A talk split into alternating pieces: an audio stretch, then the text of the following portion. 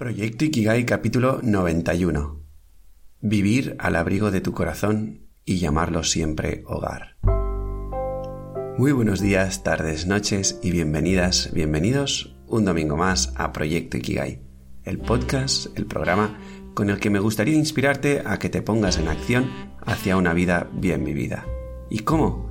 Pues a través de reflexiones, ejercicios, entrevistas y diferentes propuestas para que cada vez confíes más en ti y te vivas como cuando eras pequeña, pequeño, suelto, sin preocupaciones, libre, auténtica, confiada, acogiendo la incertidumbre y con unos niveles de energía gigantes.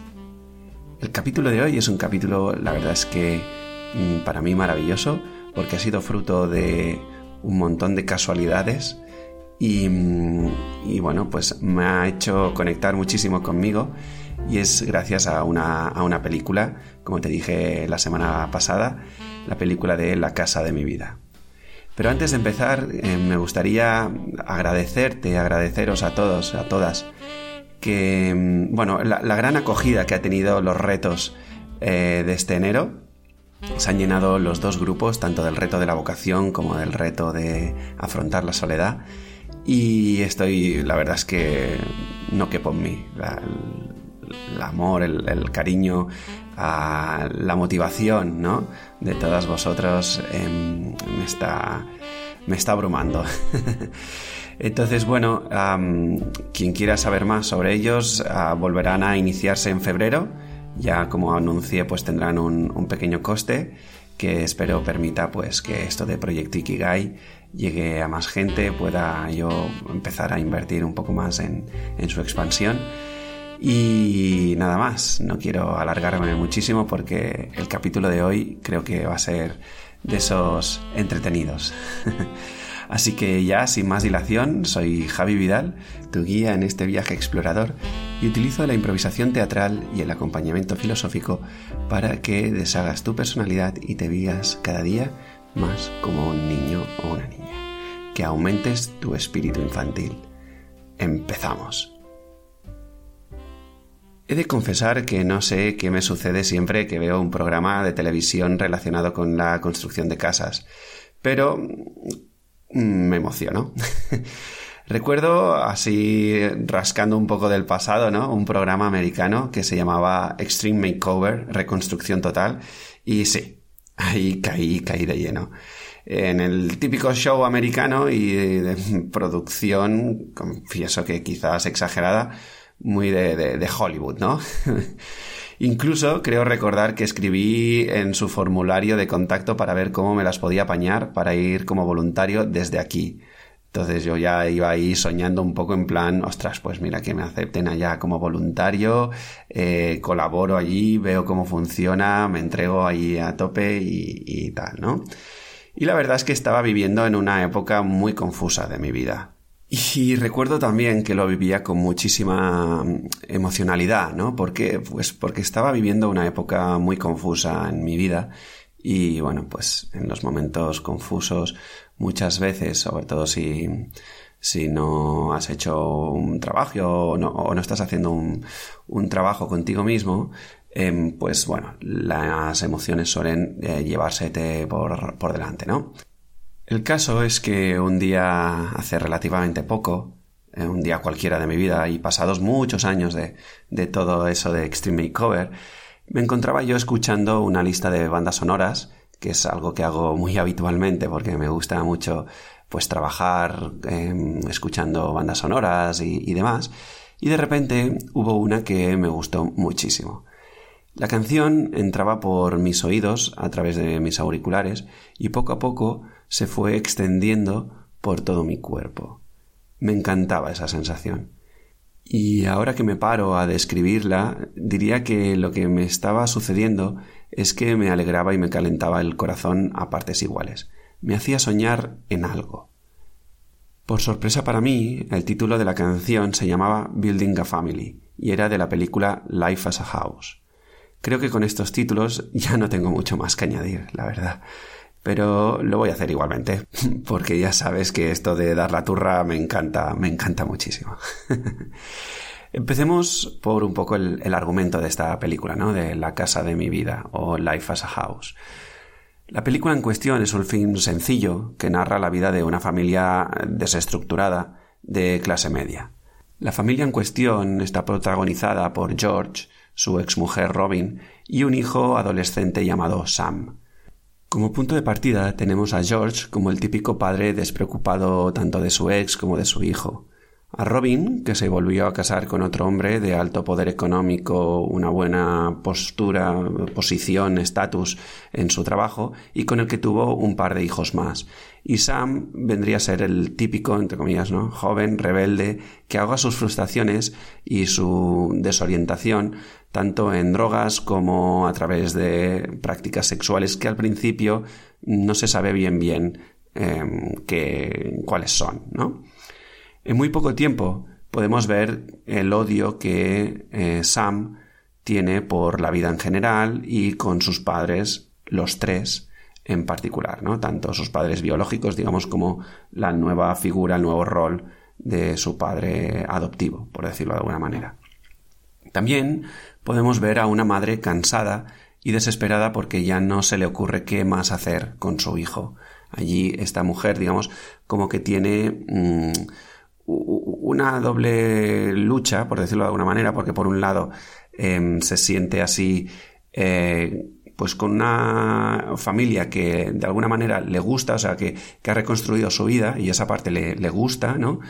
Pero bueno, sucede que con su hijo del primer matrimonio, pues no tienen idea ya Mm, qué más hacer, ¿no? Y eso la, agota mentalmente y, la conecta con mucha frustración y demás. Y también empieza a ver que en su actual matrimonio, pues hay un, una, digamos, bueno, como un desencanto, ¿no? Por decirlo de alguna, de alguna manera. Y finalmente también vemos una relación curiosa entre George y Robin. Es como que no se odian, tampoco se llevan especialmente bien, se soportan el uno al otro, pero hay como un atisbo de algo, como, como algo que, ha quedado ahí remanente, pendiente o, algo así, ¿no? Y perdona que, me voy un poco del argumento. El caso es que de repente a George em, le despiden del trabajo, ¿vale? En el trabajo George era un técnico, digamos, que hacía maquetas de, de, edificios, de casas y demás, ¿vale? Y de alguna manera George no se acaba de adaptar a las nuevas eras y sigue trabajando pues con maquetas, manuales y todo esto mientras que el, pues, el trabajo está evolucionando a un trabajo mucho más digital, etcétera, etcétera, ¿vale? Y eso, el, el despido, desencadena una serie de acciones que le llevan a replantearse la, manera en la que está viviendo su vida. Entonces, movido por una fuerza mayor que él, digamos, ¿no? Arrastra a su hijo Sam a que le ayude a construir la casa de sus sueños. Y digamos que por el momento, como este argumento eh, y contexto y demás, ya eh, me vale que, que te quedes con eso, ¿vale? De la película. Si te parece, me gustaría ahora empezar a analizar la vida de los diferentes personajes que van pasando por, la película, ¿vale? Y me gustaría empezar pues con, George, con la del protagonista, ¿vale? George, George Monroe, ¿vale? Para mí viene a representar el fracaso de un modelo de sociedad que es caduco, ¿no? Lo que se ve desde fuera es que, pues George vive en una pocilga, su matrimonio no ha funcionado, su hijo le detesta, su pelea con casi todo el mundo y que está en un trabajo donde no acaba de encajar, ¿no? Es como, bueno, lo que os decía antes, que eh, de alguna manera no se acaba de adaptar a las nuevas eras, no, no tiene una, una manera abierta de gestionar toda esta transición, ¿no? Y se está quedando como anclado en el, en el pasado, ¿no? Pero todo esto a mi manera de ver, es consecuencia directa de un asunto que George tiene pendiente, y es que se siente víctima de todo lo que le ha sucedido en su vida. Y desde ese victimismo ha conectado con la resignación y va como alma en pena por la vida. El hecho es que durante esta fase a George, mm, digamos que la vida le está hablando, ¿vale? em, ya ni siquiera le susurra. Es decir, bueno, digamos que, que em, la vida en diferentes momentos te, primero te susurra, luego te habla y finalmente te grita. Esto quiero decir que em, bueno, esto lo, lo, acuño un poco de, de, Sergio Fernández, ¿no? Pero viene a decirnos como que primero los avisos así de que tú estás desalineado o desalineada con quien realmente eres, primero viene en forma de susurro, como pequeños avisos mm, muy sutiles, ¿no? Que pues para estar, em, bueno, para, leerlos, necesita que tú estés como muy, que tengas una buena sensibilidad de tus sensaciones internas y, que te sepas leer muy bien a ti mismo, ¿no? Mm, cuando esa fase, digamos, ya, eh, por lo que sea, pues no, no has hecho la lectura correcta en esa primera fase, pasamos a una segunda fase donde, digamos, em, se podría decir que la vida te habla, ¿no? Que ya eh, se hace como más evidente. Y si aún en esa segunda fase no, por lo que sea, no, no, mm, pues no, no te estás dando cuenta eh, de la evidencia, pues finalmente normalmente lo que sucede es que la vida eh, te grita y allí digamos ya empiezan a suceder cosas eh, mucho más contundentes y eso pues genera mm, bueno no, no, queda otra que empezar a revisar todos tus temas para ir em, desmontando toda tu personalidad, ¿no? Entonces el caso es que en la película, pues eh, sucede eso, ¿no? Que, la vida ya está en fase de, hablar a, George, ¿ok? es que ya ni siquiera le, susurra, le está, le está hablando. Pero George no escucha está cómodo en su manera de vivir de alguna manera. Es como que, mm, ¿sabes? El típico dolor de cuerpo que está allí y pues como que te acostumbras a ese dolor sin hacer nada y entonces mm, como que ya, mm, claro, no es cómodo, ¿vale? En el sentido de, que mm, te agrada, pero te acostumbras, ¿no? Y entonces el problema de la comodidad es que no entiende de sueños cumplidos, ¿vale? Ni entiende de vivir a todo color. Esto lo expliqué un poquito en un escrito que dice que, bueno, titulado Conformarse es una forma de morir, ¿vale? Donde te explicaba que, que bueno, explico allí mi propia, mi propia vivencia de cuando esta frase entró a mi vida, ¿no? Y me, pues me confrontó, me confrontó bastante. El caso es que de repente, claro, eh, en su comodidad, en la fase de, que la vida le está hablando, pues como no se entera eh, George pues la vida pasa a la siguiente frase, a la siguiente fase, ¿no? Y empieza en forma de grito. ¿Cómo lo hace?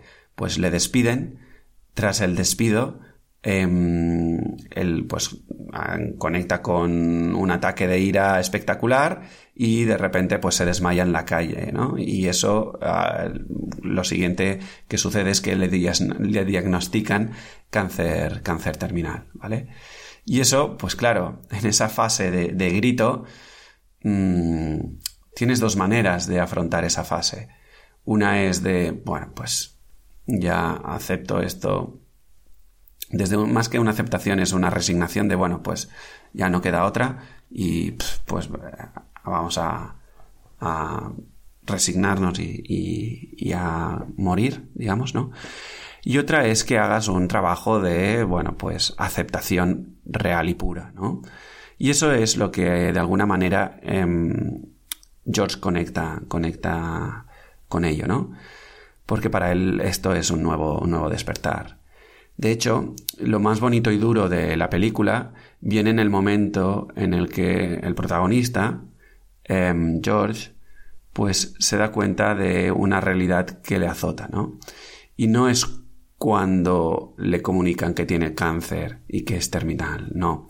No, porque todas estas cosas más formales, ¿no? Una enfermedad, un malestar, una emocionalidad que constantemente eh, se te lleva por delante y demás, normalmente son invitaciones que tiene la vida, el universo, Dios, llámalo como quieras, ¿vale? Para que aprendas y o te des cuenta de algo, ¿vale? Algo que, que, digamos, tienes mal aprendido y que estás mal posicionado con eso, ¿no?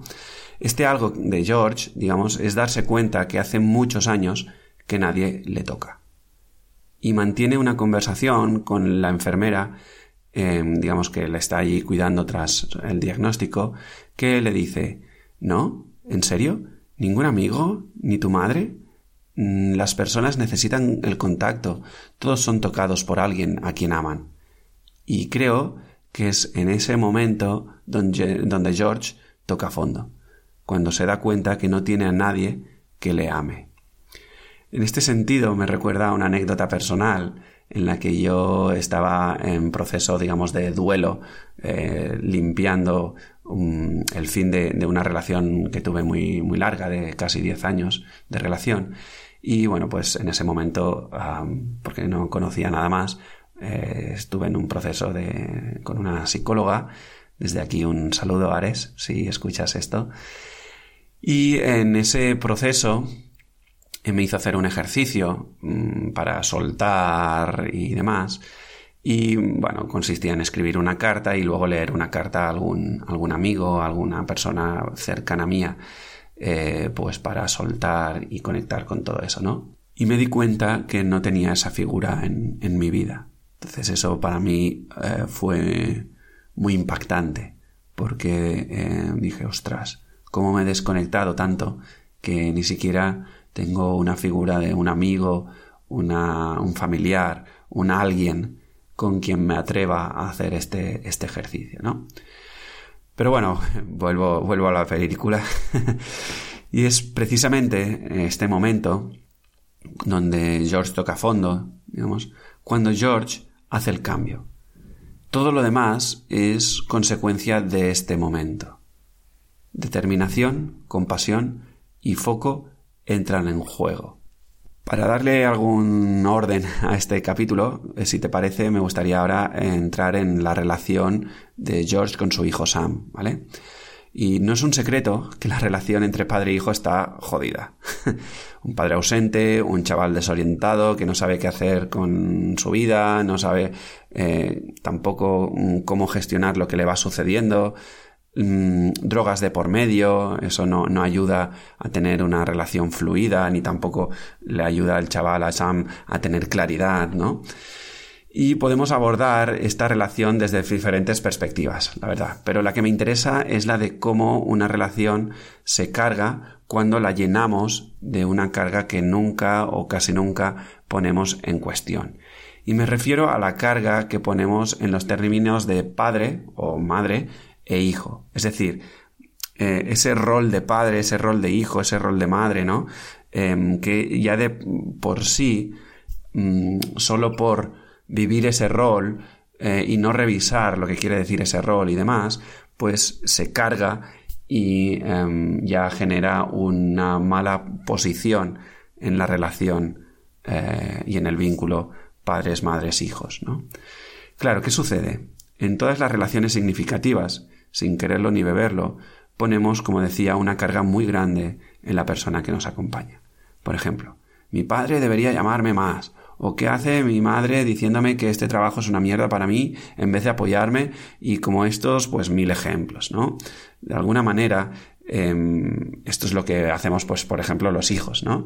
Eh, que siempre estamos demandando a los padres. Eh, que estén, que nos reconozcan, que, que nos apoyen, que nos solucionen no sé qué. Pero también al revés, ¿vale? No quiero que mi hijo sea un vago, o que esté soltero, o que le sucedan estas cosas, o que eh, tome decisiones contrarias a las que yo tomo, o lo que sea, ¿vale? El caso es que mm, siempre va sucediendo esto, ¿vale? Nos relacionamos desde quién creo ser con el que quiero que sea el, el otro, ¿vale? O sea, es como... Mmm, hay, todas estas expectativas, todas estas cargas emocionales, ¿vale? Y luego está la realidad que nunca, o casi nunca, se ajusta a ninguno de estos moldes, de estos modelos. Y como decía, esto se agrava en las relaciones más significativas, padres, hijos, parejas, etc. ¿Vale? Vayamos a la película, por ejemplo. Sam cree que su padre es un perdedor. No tiene a nadie, no tiene nada, siempre se ausenta, etc. George cree que la manera de expresarse de su hijo es completamente inadecuada, piercings, drogas, etc. y que debería ser un chico más normal. Claro, en este paradigma, cuando se encuentran padre e hijo, solo puede generarse conflicto. ¿Lo veis? Es que es clarísimo. O sea, mm, si yo, Sam, eh, considero que mi padre es un perdedor y yo, George, considero que mi hijo mm, está jodido y no sé qué, claro, desde allí no hay quien se relacione mm, de manera pura, ¿no? O sea, para ir eh, afinando un poquito más, ¿vale? La idea de George es que si su hijo no es normal, independientemente de lo que eso signifique para George, él ha fracasado como padre. Y es algo que no puede sostener emocionalmente. Por otro lado, a Sam le ocurre algo similar. El hecho de que su padre no sea el típico padre le ha puesto en situaciones que tampoco ha sabido sostener y le han llevado donde le han llevado. Y entonces se van culpando los unos a los otros. ¿Cuándo cambia todo este juego? Cuando Sam y George en momentos breves, se permiten conocerse desde un lugar en el que el rol de hijo y de padre se diluyen, pasan a otro plano y emerge un conectar diferente, ¿vale? A partir de micromomentos donde se sucede que se convierten esporádicamente en compañeros de viaje, uno al lado del otro, es como la única manera en la que una relación con tanta carga emocional, digamos, puede cambiar cuando poco a poco empiezan a abrir sus heridas, hablan, se escuchan y comparten su vulnerabilidad. Claro que no es un camino de rosas, pero es el único camino que puede llevarte a otro lugar. ¿Vale? Un camino donde sueltas ese control por tu hijo, por tu hija, los juicios, la idea que, de cómo debería ser o cómo debería comportarse un padre, una madre, un hijo, una hija, etcétera, etcétera, etcétera, ¿vale? Déjame leerte una escena en, en la que George le explica a Sam cosas sobre su infancia, ¿no? Y, tienen allí uno de esos momentos em, en los que de alguna manera conectan, ¿no? Te lo voy a leer en inglés para no perder allí em, digamos, esencia del, guion y luego ya te hago un, breve resumen, ¿vale? Para que te pongas en contexto y, ver un poco pues, las reacciones de, alguno de ellos, estamos en una escena en la que George pues, eh, encuentra a droga y demás, eh, la droga de, su hijo, digamos, ¿vale? Y bueno, pues tienen una conversación. Una conversación en la que em, George se permite ir a otro lugar en el que ya no ya no ejerce del rol de padre cabreado que va a decirle a su hijo lo que tiene o no tiene que hacer y demás, ¿vale? Simplemente coge y empieza a expresarse con algo que, que ese momento pues le ha conectado con una parte vulnerable de él y, y simplemente pues George la expresa a su hijo, ¿no? Y dice así, George dice, My dad used to play this game. I never really understood what it was until after he was gone. Y Sam le contesta, I was holding for somebody else. It wasn't even mine. Y George dice, The game was to make me smaller than he was. Smaller. Always smaller. No matter what. He could be almost invisible as a human being, but it still had to be smaller, so that if I got good grades in school, then I was a pussy for not playing football, or if I cut my hair for him, it was never short enough, or if I shaved my head, then I looked like a psycho. I never won the game, never. And if he couldn't make me smaller with words. Entonces aquí, digamos que George deja entender, ¿no? Que, que, pues su padre, pues le pegaba, ¿no? Y Sam le contesta, I'll have to pay him back. Sam está en su rollo de, de defenderse, está a la defensiva constantemente, ¿no? Y George le contesta, Sam, I won't ever hit you. Ever. I don't want you smaller. I want you to be happy. And you're not. Not here with me, not home with your mother, not alone, not anywhere. You're what I was most of my life, Sam. I see it in your eyes, in your sleep, in your answer to everything. You are barely alive. Y Sam le dice, I'm not even listening. Así, eh, resumidas, ¿no? Lo que está diciendo George al principio es que mi padre solía jugar a este juego. Nunca entendí cuál era el juego hasta que él, digamos, murió. El juego era hacerme siempre más pequeño. Siempre pequeño, más pequeño, no importaba el qué. Aunque fuera él una persona invisible, pero aún así me tenía que hacer pequeño si sacaba buenas notas en el trabajo, entonces era un mierdecilla por no estar jugando a fútbol. Si me cortaba el pelo, nunca era suficientemente corto para él. Entonces, si me lo afeitaba, él me decía que parecía un, un loco. Y nunca, nunca, nunca gané a ese juego. Y si con las palabras no bastaba para hacerme pequeño, entonces me pegaba. Y entonces es cuando George le dice, nunca te pegaré, Sam Nunca te he querido hacer pequeño. Lo que quiero es que seas feliz, y no lo eres. No lo eres aquí conmigo, no lo eres en casa, no lo eres con tu madre, no lo eres solo, no lo estás siendo nunca. Estás siendo lo que he sido yo la mayoría de mi vida, Sam. Lo veo en tus ojos, en tu dormir, en tu respuesta a todo. No estás vivo.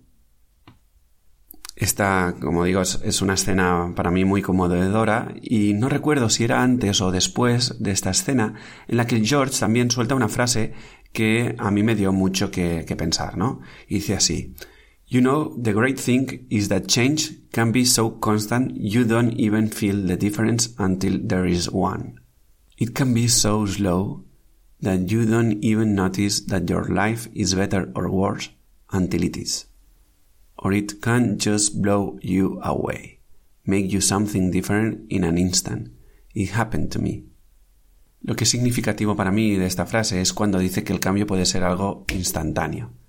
Esto lo he escuchado mucho a diferentes personas. Por alguna razón tenemos en mente que los cambios cuestan de hacer, que requieren esfuerzo y también sacrificio, pero en verdad no es así. Lo que tarda en llegar son los resultados acordes a los cambios que has hecho porque se tienen que materializar. Pero el cambio es algo interno, es como un clic que haces internamente en el que de repente las dudas desaparecen, la nebulosa se disipa y conectas con una determinación férrea y una confianza que te sorprende porque no estabas acostumbrado a tenerla y tampoco a sostenerla. Es como una pequeña llama que le da sentido a todo. Y desde ahí todo lo que suceda es inevitable, inevitable. Y por eso no lo vives con esfuerzo, ni sacrificio, ni todas estas ideas erróneas que hemos comprado.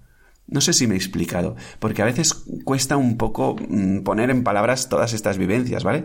Pero es como que la claridad del momento ha cambiado y eso hace que todo se vaya colocando en su lugar. Hasta que no conectas con esa claridad, todos serán tumbos. Por eso el cambio es instantáneo. Esto em, yo lo he vivido hace muy poco, recientemente, ¿no? En, creo que era en agosto, me pasó.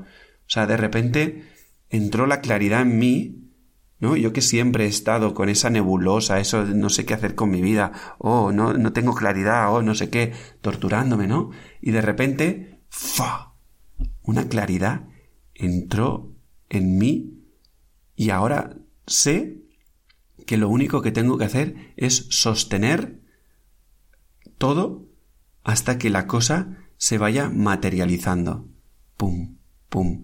Y dedicarme a estar bien, a estar potente, a estar conectado y aguantar todo lo que, em, digamos, se va convirtiendo como marejada, mm, verla y simplemente sostenerla, em, estar allí, manteniéndolo. Esto, como comprenderás, pues em, no quiere decir que todo sea un camino de rosas y demás, sino que, bueno, pues va a requerir que, pues pongas en juego esa determinación, pongas en juego esa claridad y que empieces a em, poner todo esto a trabajar para que se vaya materializando. ¿Vale? De nada sirve tener claridad, tener determinación y todo esto si no las sacas a pasear y a jugar. ¿sabes?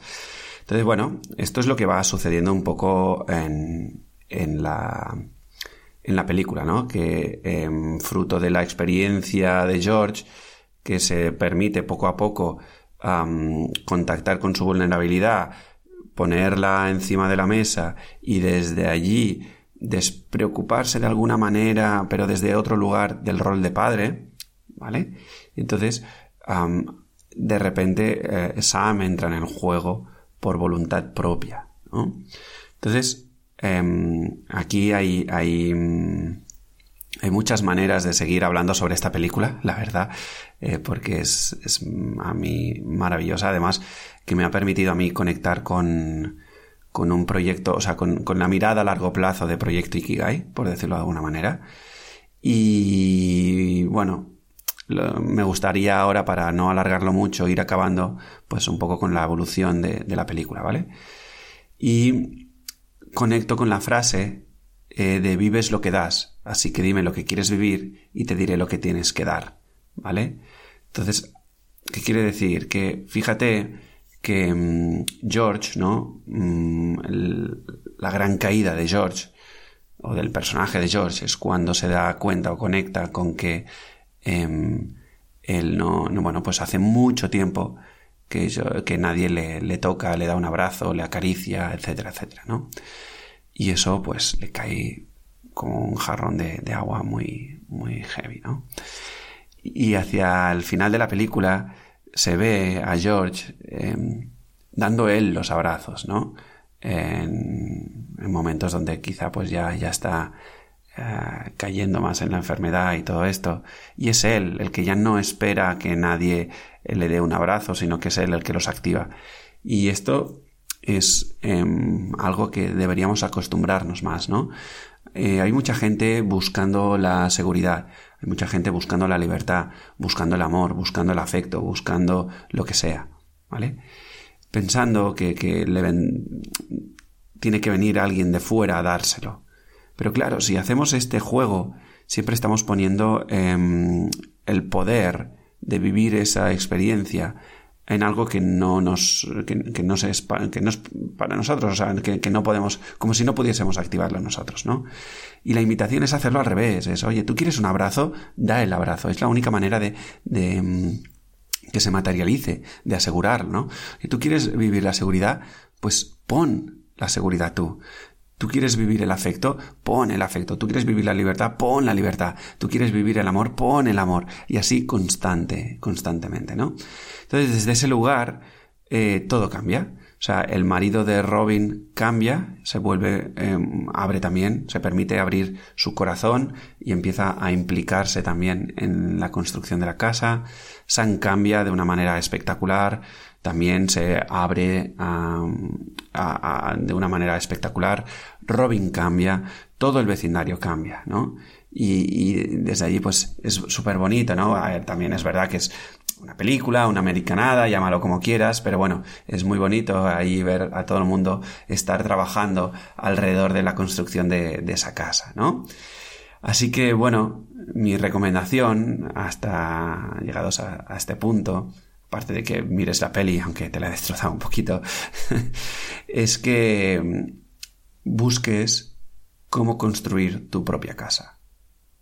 Que mm, te dejes ya de pulular por la vida, de estar como un alma sin pena, con un desánimo, con un, unas obligaciones, buscando reconocimiento, buscando que te acojan en un grupo. Deja ya todo eso.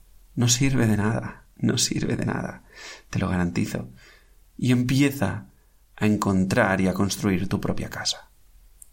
¿Vale? Hazlo a tu manera. No existe una manera mm, adecuada, ni buena, ni mala, ni nada. Estas son ideas que nos han metido en la cabeza. ¿Vale? Hazlo a tu manera. Oye, busca quién te puede ayudar, busca si realmente necesitas ayuda. Hay gente que no necesita ayuda, simplemente necesita ponerse un espacio en el que contactar consigo, ¿vale? Eh, también si, oye, te gusta lo que hablo y demás, aquí tienes eh, el reto de 21 días, cursos, eh, posibilidad de quedar conmigo. Bueno, las opciones son infinitas. O sea, no, ya no puede haber más excusas alrededor de que no construyas tu propia casa, ¿vale? Te has quedado sin excusas, lo siento. Estás en jaque. No dejes que sea jaque mate. ¿De acuerdo? No dejas que sea jaque mate. Sal a la cancha y juégalo todo. Todo, sin excusas. Ya se acabaron. Y hasta aquí el programa de hoy. Muchísimas gracias por acompañarme en estas turras, en esta película que a mí me encantó. Espero que la puedas ver. Eh, yo la tuve que alquilar en la biblioteca. Em, bueno, muchas casualidades se dieron para que yo contactara con esta película. Y nada, si te ha gustado, te estaré eternamente agradecido si apoyas este podcast. ¿Cómo lo puedes hacer? Bueno, pues como estoy ofreciéndolo gratis, no te voy a pedir que te suscribes a, bueno, que, te hagas mecenas de él, porque no, tengo abierto el canal de mecenas, pero si te interesa, por favor, compártelo con las personas que creas que les pueda aportar valor, eh, dejando comentarios en iTunes, en iVoox, eh, suscribiéndote en Spotify, mm, escribiéndome en proyectoikigai.com barra contactar, lo que se te ocurra yo estaré eternamente agradecido de que esto llegue a muchísima más gente. Hasta entonces, seguimos en la aventura de esta vida.